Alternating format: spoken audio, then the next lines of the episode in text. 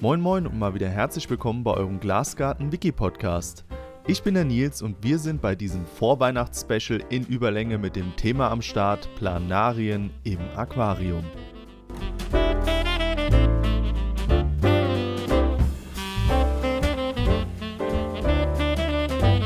Ja, heute soll es um Planarien im Aquarium gehen. Man muss hier und da immer wieder feststellen, dass für manch einen Aquarianer wirklich die komplette Welt untergeht, wenn er Planarien in seinem Aquarium feststellt. Hier wollen wir heute mit einigen Mythen aufräumen und vor allen Dingen auch an das Thema herangehen, was ist eigentlich eine Planarie und wie wird man sie auch eventuell los. Die räuberisch lebenden, nachtaktiven Süßwasserplanarien gehören zu den Strudelwürmern, die wiederum in die Familie der Plattwürmer gehören. Hin und wieder, so zum Beispiel sogar auf Wikipedia, werden alle Plattwürmer als Planarien bezeichnet. Wir beziehen uns hier jedoch ausschließlich auf die Palidocola. Zu ihnen gehören beispielsweise die Gattungen Ducesia, Schmittea und Dendrochelium. Besonders häufig trifft man in der Aquaristik die gefleckte Planarie Dugesia tigrina an. Die meisten anderen Strudelwurmarten ernähren sich zwar auch räuberisch, sie fressen aber keine Garnelen und keine großen Schnecken, sondern vergreifen sich höchstens an Jungschnecken, anderen Würmern und weiteren Teilen der Mikrofauna. Hierzu gehören beispielsweise die oft mit den echten Planarien verwechselten, eher weißlich gefärbten Scheibenwürmer aus der Gattung der Macrostomum und andere Rhaptocoela, wie zum Beispiel die rötlichen Botromesostoma personatum sehr ähnlich sieht den Planarien der mit ihnen recht eng verwandten Plattwurm (Pentacoleum spec), der jedoch auch nicht im strengen Sinn zu den Planaridae gehört, auch werden hin und wieder aufgrund der Form ihres Kopfes sehr viele kleinere Öltröpfchenwürmer, die eigentlich zu den Wenigborstern gehören, für Planarien gehalten. Das Aussehen und Vorkommen.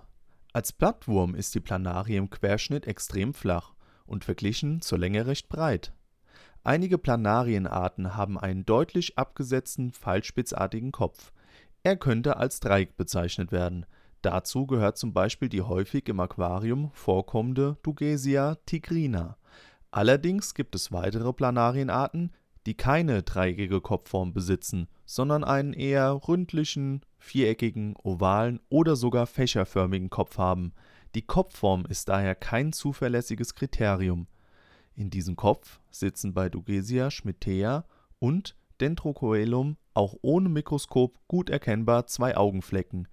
Andere Planarien, wie die heimische Polycheles felina, dagegen haben mehrere kleine Augen an den Kopfseiten, die man mit bloßem Auge nicht gut sehen kann. Planarien verfügen in der Tat auch über ein Hell-Dunkel-Sehen. Die Augenflecken erfüllen tatsächlich eine Sehfunktion allen Süßwasserplanarien gemeinsam ist der hellere Schlundfleck, der mehr oder weniger mittig im Körper sitzt, und der stark verästelte, dreischenklige Darm, den man grob als Y-förmig bezeichnen könnte. Der einzelne Schenkel des Darms der Planarie weist in Richtung Kopf, die restlichen beiden Darmteile zum Hinterende. Im Durchlicht kann man diese Strukturen im Inneren des Blattwurms gut erkennen.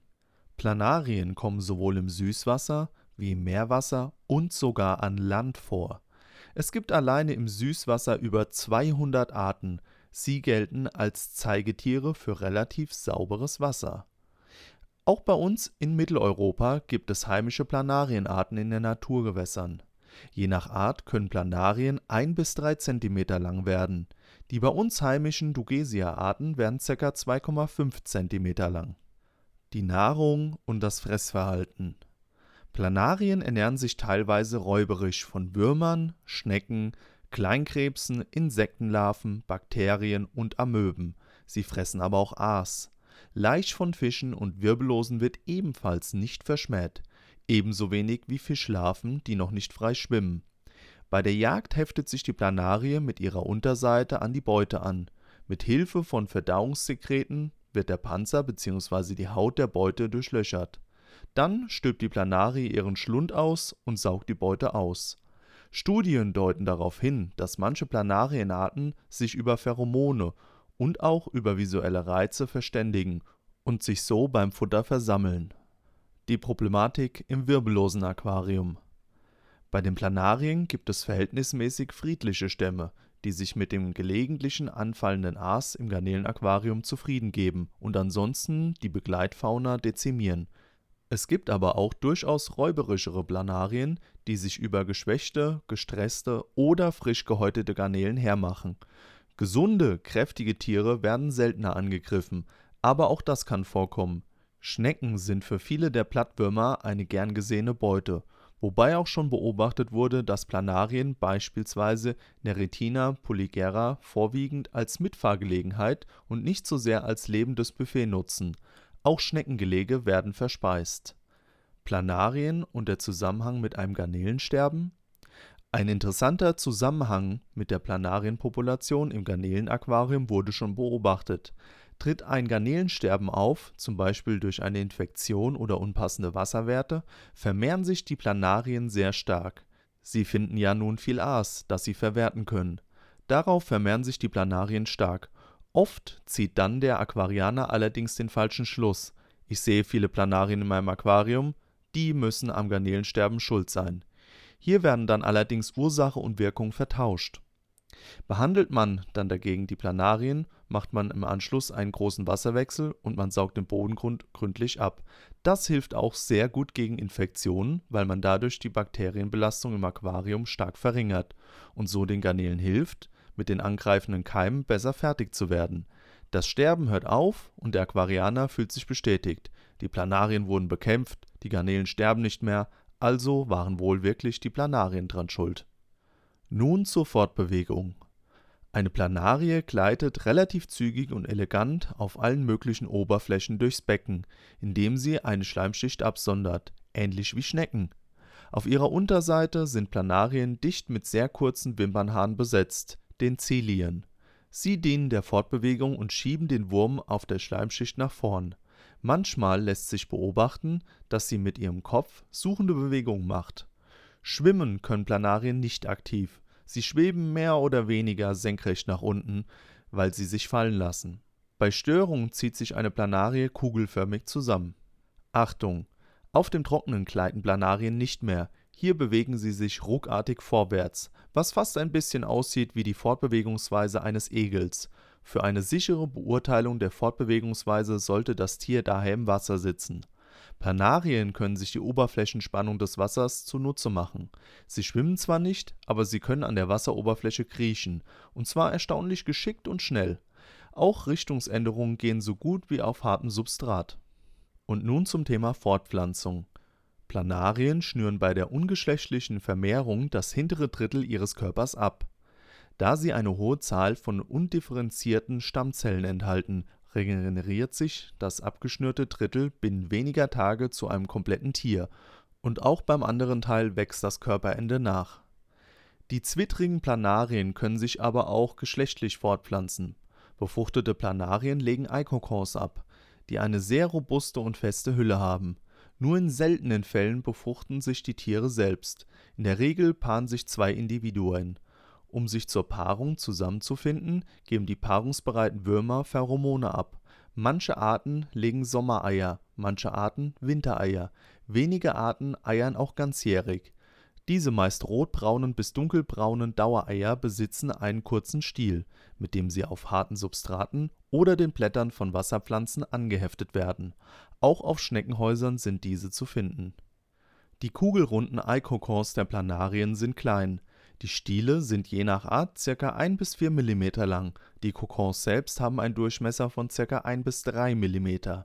Frische Kokons sind weißlich, nach etwa einer Stunde werden sie erst gelblich und dann orangebraun. Sie sind aufgrund ihrer geringen Größe und Farbe im Aquarium häufig nicht gut zu sehen. Man muss schon sehr genau hinschauen, um sie überhaupt zu entdecken. Dank ihrer robusten Hülle überleben sie Trockenheit, Frost und Hitze auch viele Chemikalien können diese Hülle nicht durchdringen. Bei guten Bedingungen schlüpfen aus den Eikokors in Abhängigkeit von der Außentemperatur nach ca. 10 Tagen je nach Art fünf bis sechs junge Planarien, die nun ihrerseits erst heranwachsen müssen, bis sie die Geschlechtsreife erreichen. Sie durchlaufen kein Larvenstadium, sondern entwickeln sich im Ei direkt zu kleinen Planarien. Und wie kommt die Planarie überhaupt in mein Aquarium Sehr häufig befinden sich Planarien im Mantelgewebe von Wasserschnecken und werden so ins Aquarium eingeschleppt. Auch durch Dauereier oder bereits geschlüpfte Würmer auf Wasserpflanzen, Wurzeln, Steinen usw. aus bereits befallenen Aquarien durch Planarien, die an den Garnelen sitzen oder am Kescher kleben, kann man sie sich einsammeln. Die Dauereier können auch mit Frostfutter ins Aquarium kommen. Eine Einschleppung von heimischen Arten ist mit Tümpelfutter oder Dekorationsmaterial und Pflanzen aus Naturgewässern möglich. Die Überlebensstrategien Planarien verfügen über eine legendäre Regenerationsfähigkeit. Sie enthalten eine hohe Zahl von Stammzellen und können sich daher aus kleinsten Stücken wieder regenerieren, sogar den Kopf mit den Sinnesorganen, was im Tierreich ziemlich einzigartig sein dürfte. Die Stammzellen sind auch für die geradezu legendäre Erneuerungsfähigkeit der Planarien verantwortlich. Einen Alterstod kennen diese Würmer nicht. Zur Verteidigung gegen Fressfeinde können Planarien bei Gefahr aus ihren Raptiden genannten Poren an der Hautoberfläche zähen Schleim absondern, der im Wasser zu einer furchtbar bitteren Schleimschicht aufquillt, die die Planarie umhüllt. Das interessante Thema Lernfähigkeit. Planarien sind für ein Wesen mit einem so einfachen Nervensystem erstaunlich lernfähig. Sie können beispielsweise durch Schmerzreize auf ein bestimmtes Verhalten konditioniert werden. Sie können sich das erlernte Verhalten für mehrere Tage merken Teilt sich während der Zeit das Tier, verfügen beide Tiere nach der Regeneration über das erlernte Wissen, und es gibt sogar Hinweise darauf, dass unwissende Planarien dieses Wissen erwerben können, wenn sie Teile von Planarien fressen, die ein solches Wissen erworben haben. Die letztere Theorie ließ sich jedoch in verschiedenen Studien nicht bestätigen. Das große Thema Planarien bekämpfen auch wenn Planarien und Garnelen in manchen Fällen relativ friedlich koexistieren können, möchten die meisten Aquarienbesitzer die Würmer lieber loswerden, und im Netz kursieren diverse Methoden, wie man sie loswerden kann. Nicht alle davon sind geeignet oder sonderlich effektiv, einige sind jedoch sehr wirkungsvoll. Fangen wir einmal zuerst mit den ungeeigneten Methoden an. Aushungern. Aushungern funktioniert bei Planarien nicht nicht nur verwerten sie Biofilm und winzige Tierchen aus der Begleitfauna, von denen es immer genügend in einem biologisch lebendigen Aquarium geben dürfte, sie sind auch in der Lage, extrem lange ohne Nahrung auszukommen, weil sie ihr Gewebe verdauen können. Sie schrumpfen, aber sie sterben nicht. Sie können über sechs Monate ohne Futter von außen überdauern. Zerquetschen auch wenn der erste Reflex bei Sichtung eines ungewollten Lebewesens bei vielen Aquarianern das Zerdrücken an der Scheibe ist, ist das bei Planarien nicht zielführend. Dank ihrer Regenerationsfähigkeit wächst aus jedem noch so kleinen Stückchen ein komplett neuer Wurm. Strom zwar tötet ins Aquarium eingeleiteter Strom die Planarien durchaus ab, aber alle anderen Bewohner auch. Und außerdem ist die Kombination von Strom und Wasser so gefährlich, dass wir hier nur davon abraten können Kupfer Kupfer ist zwar für Planarien giftig, für Garnelen, Krebse und Schnecken jedoch leider ebenfalls. Kupferhaltige Bekämpfungsmittel aus dem Zoohandel eignen sich daher leider nicht für die Verwendung im Garnelenaquarium. Nun zu den ineffektiven Methoden. Absammeln von Einzeltieren. Selbstverständlich kann man jede Planarie absammeln, die man sieht, aber wenn man weiß, dass auf eine sichtbare Planarie noch mindestens 10 kommen, die im Boden, im Filter oder in den Pflanzen auf der Deko sitzen, weiß man auch, dass man beim Absammeln schon sehr geduldig und ausdauernd sein muss, um einen spürbaren Effekt auf die Planarienpopulation im Aquarium zu erzielen. Abtöten von Einzeltieren Dasselbe trifft auf die anderen Methoden zu, mit denen Einzeltiere bekämpft werden können – vernebeln mit Zitronensaft, sehr heißem Wasser, Granatapfelextrakt, Toxivec oder Isicabo oder das Anleuchten mit einem starken blauen Laserpointer führt zwar bei dem direkten betroffenen Wurm zum Tod, aber die Hauptpopulation erreicht man damit nicht. Da Planarien eher lichtscheue Wesen sind, hat man bei Nacht eine höhere Trefferrate, aber selbst dann wird man so niemals alle Würmer im Aquarium ausrotten. Eventuell effektiv Betelnussextrakt. Präparate auf einer Basis von Betelnussextrakt werden oft empfohlen, weil natürlich. Leider kann man bei diesen natürlichen Produkten die Konzentration des Wirkstoffs nicht genau vorhersagen. Manche Chargen wirken damit dann auch auf alle Schnecken tödlich, Andere Chargen töten nicht einmal die Planarien zufälligerweise ab. Eventuell auch effektiv Fressfeinde. Manche Tiere fressen die Würmer trotz ihres scheußlichen Geschmacks. Zum Beispiel Grundeln, Fadenfische und manche Großarmgarnelen wie zum Beispiel Macrobrachium pegoense, die Rotscherngarnele, auch als Macrobrachium sp inlese bekannt. In einem Garnelenaquarium sind diese Tiere jedoch in der Regel keine gute Lösung, weil sie auch Garnelen fressen, und zwar deutlich lieber als die bitteren Planarien. Effektiv zur Populationskontrolle: die Planarienfalle. Eine mit etwas rohem, nicht gewürztem Fleisch oder mit ein bisschen gut abgespültem Frostfutter bestückte Planarienfalle lockt Planarien effektiv und in großer Zahl an die im Shop erhältlichen Fallen sind so konstruiert, dass die Planarien hineinkriechen können, aber nicht mehr so schnell herausfinden. So lässt sich die Planarienpopulation im Aquarium kontrollieren und gering halten. Oft reicht diese Maßnahme schon aus, wenn man keinen stark räuberischen Planarienstamm eingeschleppt hat. Den Link zu unseren Planarienfallen findet ihr wie immer in der Podcast-Beschreibung. Nun zu den effektiven Methoden. Panacur und Flubenol die in Deutschland verschreibungspflichtigen Medikamente Panacur und Flubenol sind zwar gegen Planarien wirksam, jedoch gibt es mittlerweile Hinweise auf resistente Stämme. Keinesfalls dürfen die Medikamente unterdosiert verwendet werden oder in den Wasserkreislauf gelangen. Wichtig beim Einsatz von Medikamenten vor der Behandlung ist es empfehlenswert, die Planarienpopulation mit Hilfe einer Planarienfalle zu dezimieren. So hält man die Zahl der getöteten Würmer geringer und vermeidet Probleme mit der Wasserqualität. pH-Wert senken. In stark saurem Milieu mit einem pH-Wert unter 4 lösen sich Planarien auf. In Aquarien ohne Besatz lässt sich dieser pH-Wert mit Salzsäure, Zitronensäure oder ähnlich entsprechendem absenken Eventuell vorhandene Eier nehmen allerdings dabei keinen Schaden, daher muss nach zwei Wochen eine zweite Behandlung erfolgen. Dann sind die Jungtiere geschlüpft, aber noch nicht geschlechtsreif. Unter Umständen nehmen empfindliche Pflanzen die Behandlung übel, jedoch dürfte der Großteil der gängigen Aquarienpflanzen sie ohne Probleme wegstecken. CO2 überdosieren CO2 in hohen Konzentrationen wie beispielsweise in stark sprudelndem Mineralwasser tötet die Planarie ebenfalls meist ab.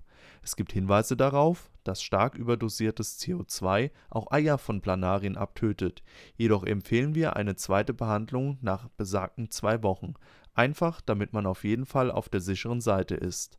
Auch die CO2-Überdosierung ist nur für unbesetzte Aquarien geeignet, aber hier ist sie eine sehr elegante Lösung es ist nach Beobachtungen aus dem Hobby möglich, dass einzelne Planarien eine Zeit lang auch CO2 überleben, wenn der pH-Wert nicht stark genug absinkt. Daher ist eine Nachdosierung am Folgetag definitiv zu empfehlen. Vereinzelt wurden berichtet, dass Planarien selbst nach 10 Minuten in stark sprudelndem Mineralwasser zwar noch zunächst liegen bleiben, jedoch wieder aufwachten und weiterkrochen, nachdem der größere Teil der Kohlensäure abgesprudelt war ja, und an dieser Stelle wollen wir einmal noch die Internetgerüchte zu Planarien aufgreifen. Über Planarien sind unglaublich viele Mythen und Märchen im Umlauf. Ja, sie sind lästig, ja, sie sind hartnäckig, ja, sie sind nicht ganz einfach zu bekämpfen, aber sie sind auch keine Überwesen. Hier einige der wichtigsten Gerüchte, über die man ab und zu stolpert. Planarien oder auch ihre Eier kann man sich mit allem einfangen, zum Beispiel auch mit Laub. Aquaristisch relevante Planarien kann man sich mit Tieren (vor allem Schnecken, Dekoration, Futter oder Pflanzen aus Naturgewässern oder befallenen Aquarien) einfangen. Landplanarien überleben im Wasser normalerweise nicht. Laub und Dekorationsgegenstände, die nicht aus einem wässrigen Habitat kommen, sind unbedenklich. Damit schleppt man sich mit Sicherheit keine fürs Aquarium relevante Planarien und auch keine Eier ein. Planarien überleben doch alles Planarien überleben zwar vieles und ihre Regenerationsfähigkeit ist legendär, aber bei großer Hitze über ungefähr 45 Grad gerinnt ihr Eiweiß und neben einigen Medikamenten vertragen sie auch Säure oder CO2 nicht. Planarien-Eier überleben alles. Die Eikokors sind gut gegen Austrocknen, moderate Hitze und Kälte geschützt, aber bei großer Hitze gerinnt auch das Eiweiß im Eikokor. Das Problem ist, dass die Kokons mancher Arten das Innere sehr effektiv vor Hitze schützen. Daher sollte man Deko aus befallenen Becken in kochendem Wasser mehrere Minuten lang erhitzen, damit die Temperatur in der Eihülle auch wirklich über die magische Temperaturgrenze steigt. Planarien töten den gesamten Besatz. Obwohl Planarien durchaus räuberisch unterwegs sind, sind sie in der Regel nicht für eine Ausrottung des gesamten Stammes verantwortlich. Meist sterben Garnelen an etwas anderem und werden dann verwertet. Also bitte trotz Planarien immer eine Ursache für das Sterben suchen. Planarien sind vollkommen harmlos. Auch diese Aussage liest man, wenn auch nicht so oft. Bei Fischbesatz ohne Nachzuchtambitionen stimmt die Aussage sogar. Fischbrut, Garnelen und Schnecken werden jedoch durchaus ab und zu Opfer der Räuber. Ja, und das darf's an dieser Stelle zu dem Riesenthema Planarien im Aquarium gewesen sein. Ich denke bzw. hoffe, dass bei einigen von euch dort draußen jetzt mehr Klarheit herrscht, wie diese Würmer aussehen, wie sie sich verhalten und im schlimmsten Fall, wie man sie auch effektiv los wird. Die Produktlinks und den Link zum ausführlichen Wiki-Beitrag mit einigen sehr schönen Bildern der Planarien, wo ihr auch wirklich besser sehen könnt, wie sie wirklich aussehen, findet ihr wie immer unten in der Podcast-Beschreibung. So, und bevor ich euch jetzt gehen lasse, wünsche ich euch schon mal ein wunderschönes Weihnachtsfest, eine schöne gemeinsame Zeit mit eurer Familie und Freunden. Genießt die Feiertage. Und für den Rest, der den Podcast vielleicht erst nach den Feiertagen hört, euer Nils von Glasgarten. Wir hören uns das nächste Mal. Ciao!